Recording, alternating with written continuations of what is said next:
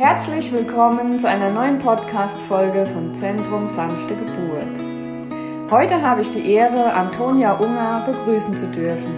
Sie ist Dula und wie sie so schön sagt, auch Dienerin der Frau und nicht des Systems. Liebe Antonia, ich freue mich sehr, mit dir heute über das Thema Geburt und Dula und die Selbstbestimmung der Frau zu sprechen. Herzlich willkommen. Vielen Dank. Dankeschön, dass du mich eingeladen hast. Sehr gerne. Äh, zuallererst möchte ich dir sagen, ähm, als ich dein Profil auf Insta entdeckt habe, ja, und in deiner Bio gelesen habe, Dienerin der Frau und nicht des Systems, hattest du mich schon, ja. ähm, ja. Aber was genau meinst du damit? Ähm, also ich persönlich, ich durch mich, also äh, durch meine Schwangerschaften und Geburt, aber auch im allgemeinen Leben, ähm, habe mich immer weiter vom System entfernt, mich vom System befreit und das sowohl in meinem Alltag als jetzt auch eben, wenn es um Schwangerschaft und Geburt geht. Und die Geburtsbegleitung, egal wer das jetzt ist, egal ob das eine Hebamme ist, ob das ein Arzt ist oder ob das äh, Doulas sind, in vielen Fällen sind diese Menschen an das System gebunden. Mhm. Ähm, auf verschiedene Art und Weise. Zum Beispiel Hebammen haben bestimmte Auflagen, die sie erfüllen müssen. Unter den Umständen dürfen sie begleiten oder unter den Umständen dürfen sie nicht begleiten. Und das ist vom System bestimmt. Und genauso gibt es ähm, Doulas, die, ne, die bestimmte Regeln, bestimmte Bestimmungen erfüllen äh, müssen ähm, beziehungsweise ich glaube, dass das auch oft mh, mm, unbewusst passiert, dass wir durch verschiedene Dinge nicht die Frau im Zentrum der Geburtsbegleitung haben, sondern dass wir immer sozusagen unter dem, wie sagt man denn da, unter dem Daumen so ähnlich des Systems arbeiten. Mhm. Dass da immer noch etwas ist, was Kontrolle über uns hat. Ja. Ähm, egal, äh, ob wir uns, ja, oft ist es eben auf unbewusster Ebene und egal, ob wir auch glauben, wir sind vielleicht davon befreit, ähm, glaube ich schon, dass viele eben manchmal unfreiwillig, ne? also viele Hebammen würden zum Beispiel gerne anders begleiten, dürfen das aber halt nicht, weil sie eben an diese Regeln gebunden sind. Und dadurch, dass ich mich persönlich davon befreit habe und meine Begleitung eben auch frei vom System stattfindet und ich versuche radikal die Frau ins Zentrum ihrer Schwangerschaft und Geburt wiederzustellen, weil das ist eigentlich das, worum es geht und das ist, was die Hauptsache ist. Und sie ist die Expertin mhm. der, ihrer Schwangerschaft, ihres Körpers und ihrer Geburt und nicht irgendwelche Auflagen, Vorlagen, Regeln und so weiter, die wir meinen erfüllen zu müssen, sondern sie ist die Expertin und das gilt es für mich wieder in den Vordergrund zu holen. Ja, finde ich super, mega. Das ist genau das, was wir brauchen hier und zwar ja. auf der ganzen Kugel, aber so. insbesondere auch in Deutschland und ähm, ich habe ja schon eben erwähnt, dass du Dula bist, ja, und äh, werdende Eltern begleitest. Ähm, es gibt aber immer noch eine Menge, ja, eine Menge Menschen, die gar nicht wissen, was eine Dula ist tatsächlich. Ähm, ja. Magst du vielleicht noch mal kurz erklären, was eine Dula genau ausmacht? Ja, also der, die klassische Beschreibung eigentlich dessen ist es, dass Doulas Frauen in der Schwangerschaft, Geburt und Wochenbett begleiten und dass das aber eben zum Unterschied zum Beispiel zur Hebamme eher auf der emotionalen, mentalen und spirituellen Ebene stattfindet. Mhm. Und genau, das ist so die, diese die Definition, die dahinter steht. Und die Frau eben in diesen Phasen ihres Lebens und auf diesem Weg, so gut sie es kann, unterstützt. Mhm. Ja, das ist natürlich ähm, auch eine sehr gute Hilfe, da wir ja heute, also gerade wenn es jetzt um Krankenhausgeburten geht, leider ja auch gar keine Unterstützung mehr haben. Ja, es gibt weder eins zu eins Betreuung äh, noch der ganze Stress außenrum. Ähm, das ja. ist genau das, was gebraucht wird. Ja. Ja, genau, absolut. Da, ja, da kann, können Doulas eben helfen, ähm, Frauen, die eben keine 1 zu 1 Begleitung in der Klinik haben, zumindest anwesend zu sein und im Prinzip da eine Lücke, Lücke füllen. Ne? Also dadurch, mhm. dass auch die Hebammen, auch wenn sie gerne wollen würden, es gibt einfach da nicht genug Personal, dass sie die 1 zu 1 Begleitung bieten können. Und dann kann, können Doulas da eben durch ihre Anwesenheit die Lücke erfüllen. Auch wenn ich zum Beispiel eben glaube, und das ist das, das mit dem, was ich meine, dass ich mich davon befreit habe, ähm, dem System sozusagen zu dienen. Ich betrachte die, die Rolle oder die Wirksamkeit, sagen wir mal so, einer Dula im, im Klinikraum schwierig, weil ich eben bezweifle, wie groß da tatsächlich dann die Wirkung auf die, die gewünschte, weil jede, die meisten Frauen wünschen sich eine selbstbestimmte und ähm, vaginale oder natürliche Geburt, wie groß da, ja, oder wie wirksam die Anwesenheit tatsächlich auf dem Weg dahin mhm. noch sein kann. Ja. Weil man auch da eben ganz, ganz schnell unter dem System verschwindet. Das frisst einen sozusagen auf. Genau. Und ähm, deswegen stehe ich diesem, diesem Thema, auch wenn ich es verstehen kann und wenn man, wenn es natürlich schön ist oder wichtig ist, äh, ein bisschen kritisch gegenüber.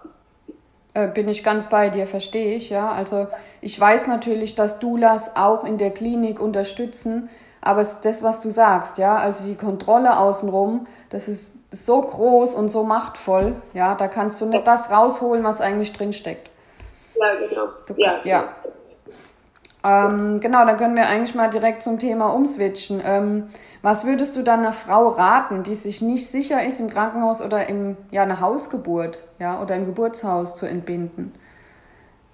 Ähm, sich damit auseinanderzusetzen, ähm, mit den Fragen auseinanderzusetzen, warum sie sich da nicht sicher ist, warum sie keiner oder welche Fragen sie einfach hat zum Thema außerklinische Geburt, mhm. welche Ängste sie hat, sich damit auseinandersetzen, ins Gespräch zu gehen, entweder mit den Hebammen selber, die einen zu Hause oder im Geburtshaus betreuen, aber eben auch mit Frauen, ähm, die vielleicht schon eine Hausgeburt hatten oder eine Geburtshausgeburt, sich mit denen zu unterhalten. Und ähm, außerdem, wenn man, wenn man diese Art der Unterstützung noch zusätzlich braucht oder möchte, gibt es ähm, Statistiken, die man hinzuziehen kann, wissenschaftliche Studien, die einem zeigen, dass eine außerklinische Geburt sicher beziehungsweise in ähm, den meisten Fällen sogar sicherer ist als eine Klinikgeburt. Ja. Sowohl für die Mutter als auch das Baby. Baby. Ja. Das sehe ich ganz genauso und ähm, das ist ja auch genau das Thema mit der jahrtausendalte Fehlkonditionierung, ja, bei uns Frauen, in der wir feststecken, ja. ja. Und das sollte einfach auch Grundwissen sein für jede Frau, ja, wie ihr Körper funktioniert, was sie kann, was für eine Macht und Kraft in ihr steckt, ja. Und ja, das ist einfach tatsächlich in den letzten 2000 Jahren ungefähr abhanden gekommen, leider. Kommt aber Gott sei Dank immer mehr und immer wieder zurück, ja, was mich natürlich riesig ja. freut. Ja. natürlich auch durch eine Arbeit durch dich, ja, und viele andere und das ist einfach mega. Ähm, ja, und hoffe, dass die Festplatte in uns Frauen ähm, ja mal wieder richtig programmiert wird, dass wir einfach ja. wissen, ähm, dass wir das können, ja, von uns aus und nichts außenrum brauchen, was uns leitet oder uns die Geburt abnimmt, ja, weil so ist es ja. Du wirst ja entbunden und ähm, ja. viele gehen halt einfach fremdbestimmt in die Geburt vor Angst, weil wir in einem System der Angst leben. So ist es einfach. Ja. Ja. Sagt ja auch schon allein das Wort Geburtshilfe, ne? Es suggeriert eigentlich, dass wir da für die Geburt Hilfe brauchen. Genau. Es müsste eigentlich müsste es eine Geburtsbegleitung heißen statt Hilfe, weil wir brauchen keine Hilfe. Richtig. Ja. ja. Ähm, vielleicht, ähm, ah genau, vielleicht auch noch ein interessantes Thema. Es gibt auch viele Frauen, die sich ja jetzt aufgrund von Corona ähm, sich tatsächlich auch für eine Alleingeburt entscheiden, ja. Und viele Frauen sind natürlich schon schockiert, wenn sie hören, was, du machst eine Hausgeburt, aber wenn jetzt noch jemand kommt ne, mit Alleingeburt, das geht ja gar nicht. ähm, was denkst du zu dem Thema? Ähm, also ich hatte auch eine Alleingeburt. Meine mhm. letzte mhm. Geburt war eine Alleingeburt. Äh, deswegen stehe ich dem Thema sehr positiv gegenüber, ist ja klar.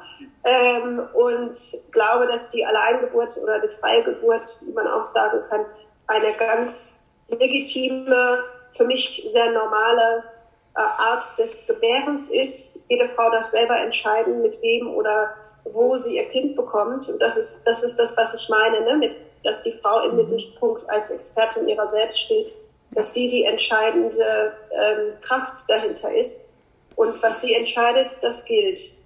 Richtig. Und ähm, deswegen, genau, ich glaube, dass ich sehe in der Alleingeburt überhaupt gar kein Problem. Und übrigens, ähm, ja, ich glaube schon, dass Corona einen, äh, einen leichten Einfluss auf die äh, Entscheidungen der Frauen hatte, eine Alleingeburt zu machen oder nicht. Und auf der anderen Seite gibt es mehr, mehr und mehr Frauen, die sich einfach dafür entscheiden, weil sie, also zum Beispiel mich, für mich war das eine ganz logische Schlussfolgerung.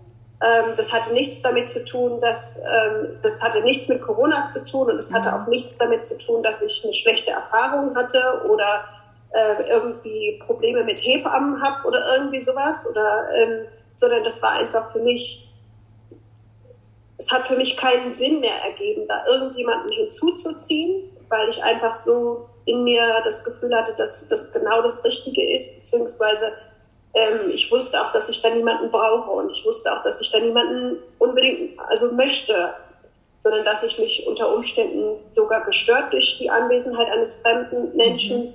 fühle. Äh, auch wenn man eine Hebamme, wenn man eine Hausgeburtshebamme, die lernt man ja durchaus sehr äh, intim und sehr genau kennen. Und trotzdem glaube ich, dass es für mich aus meiner Sicht äh, immer noch ein Störfaktor gewesen wäre, weil man unterbewusst dann eben doch immer denkt, ah, da ist noch jemand anderes, da ist noch ein anderer Experte in Anführungsstrichen, auf die kann ich mich verlassen, die weiß eventuell mehr als ich. Ne? Und nur dadurch, dass dann niemand anwesend ist, habe ich es A geschafft, ganz bei mir alleine zu bleiben, ganz bei mir selber, ohne dass mein Unterbewusstsein abgehauen ist. Ähm, und ich glaube, so genauso geht's vielen Frauen. Ähm, und Genau, also es gibt viele verschiedene Beweggründe, die nicht immer nur aus der Angst heraus ähm, stammen. Ne? Manchmal habe ich das Gefühl, dass Frauen, die eine, sich für eine Alleingeburt entscheiden, so in diese Ecke gedrückt werden, dass sie sich zum Beispiel aus Angst vor Corona oder aus Angst vor Krankenhaus oder weil sie eine schlechte Erfahrung hatten, dazu entscheiden, ja, diese Entscheidung, diese Frauen gibt es.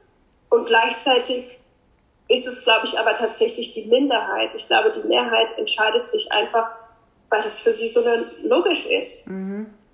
Weil sie wissen, dass sie niemanden brauchen. Ja. Und die Entscheidung kommt dann halt eben nicht aus der Angst, sondern aus dem totalen Vertrauen zu sich selber. Ja. Und das ist natürlich auch die absolut richtige Entscheidung, ja, dieses Urvertrauen, ja, wieder zu entdecken. Was ich vorhin eigentlich meinte, ist einfach nur, ich finde es halt gut, dass Frauen ähm, auch wenn das jetzt eine Entscheidung der Angst war, sie trotzdem dann die Erfahrung machen, okay, das war die richtige Entscheidung, ja. Ich bin ja dort ja. viel besser aufgehoben und äh, ja. da habe ich eben ein paar kennengelernt, habe gedacht, das ist gut, ja, wenn das jetzt so in diese Richtung geht und die das ja weitertragen, ja, und ja, durch Erzählungen. Aber was du meinst, ist natürlich klar. Perfekt wäre dieses vorhandene Urvertrauen und einfach das Wissen und die Selbstbestimmtheit, ich kann das, ja. Mein Körper ist perfekt dazu ausgestattet. Ja, diese Frauen, egal äh, aus welchem Ursprung die Entscheidung gekommen ist, begeben sich dann ja auch in den meisten Fällen auf eine sehr ähm, intensive Reise, um mhm. das Körpergefühl zu sich selber noch zu intensivieren, also das, die Intuition zu stärken und außerdem ähm, lernen sie sehr, sehr viel über Schwangerschaft und Geburt, also reich, an, reichern ihren eigenen Wissensschatz unglaublich an, was das Thema betrifft. Mhm. Ja, richtig. Hm. Ah, okay. Das ist noch eine Frage, die ich dir gerne stellen würde. Ähm, ich hatte mir die Frage aufgeschrieben, wie lange darf es dauern, bis man die Nabelschnur durchtrennt? Ne?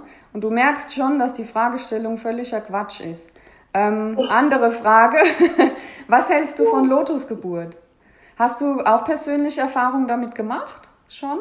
Nee, ich habe keine äh, Lotusgeburt gemacht ähm, das war für mich, ich weiß nicht, also es hat sich für mich nie ich habe da eigentlich nie drüber nachgedacht, ob das für mich eine Option ist oder nicht. Mhm. Ähm, aber ich ähm, finde das generell gut und finde das eine schöne Entscheidung, eine schöne Sache. Und ähm, genau, jeder, jeder, der sich dafür entscheidet, das ist, ähm, ich finde das sehr schön. Ich finde es ein schönes Ritual und für mich macht das auch auf der äh, seelischen oder spirituellen Ebene die, die Gründe, die dahinter stehen, ergeben für mich einen sehr großen Sinn. Mhm. Ja. ja, sehr schön. Erstmal ja. von Herzen, dass du dir Zeit genommen hast, ja, mit mir über dieses wichtige Thema und vor allem deine Arbeit auch zu sprechen. Und ja, du leistest wirklich einen ganz großen Beitrag in dieser Welt, ja, Frauen aufzuklären, ähm, dass sie wieder die Dinge bewusst auch hinterfragen, ähm, selbstbestimmt ja. werden, um, ja, und dass Frauen und ihre Babys auch wunderschöne Geburtserfahrungen machen, ja, weil ich sage immer, es ist nicht egal, wie wir geboren werden, da fängt alles an, ja, das ist der Anfang von allem und da liegt die Stärke einer Gesellschaft. Ja, und ja. du merkst einfach, wie eine Gesellschaft mit Geburten und Frauen umgeht, ja, du weißt, was ich meine. das, genau, ich, für mich ist es so, dass wie deine Gesellschaft mit ähm, Frauen und Geburt umgeht, das spiegelt für mich einfach so den, die Grundhaltung der gesamten Gesellschaft mhm. wieder. Für mich ist das so ein absoluter Spiegel. Ja. Und es ist im Moment ein sehr, sehr trauriger Spiegel, wenn wir, ähm, wenn wir das auch eben auf die gesamte Gesellschaft dann beziehen. Ne? Und für mich spiegelt sich das auch zum Beispiel im Umgang mit der Umwelt wieder. Für mich gehört das alles zusammen. Also wie wir, wie wir Frauen, wie wir mhm. Geburt und wie wir die Natur und die Umwelt behandeln, das gehört, ja, es ist alles miteinander verbunden. Es ist alles miteinander verbunden, genau. Ja. Also das ist nicht nur ein Spruch, das ist tatsächlich so. Den muss man ja. aber auch erstmal begreifen, ja, was das bedeutet. Ja. ja. Und ja, ich finde es einfach toll, ähm, dass du die Arbeit machst, ja. Also mach weiter so. Also auch deine Posts auf Instagram, die sind mega geil, ja. Und ja, finde ich total cool, dass du dir die Zeit genommen hast dafür. Ja, vielen Dank nochmal für die Einladung. Gerne, Dankeschön. gerne. Danke. So, ihr Lieben, das war Antonia Unger live aus Australien. Vielen Dank fürs Zuhören und bis zum nächsten Mal.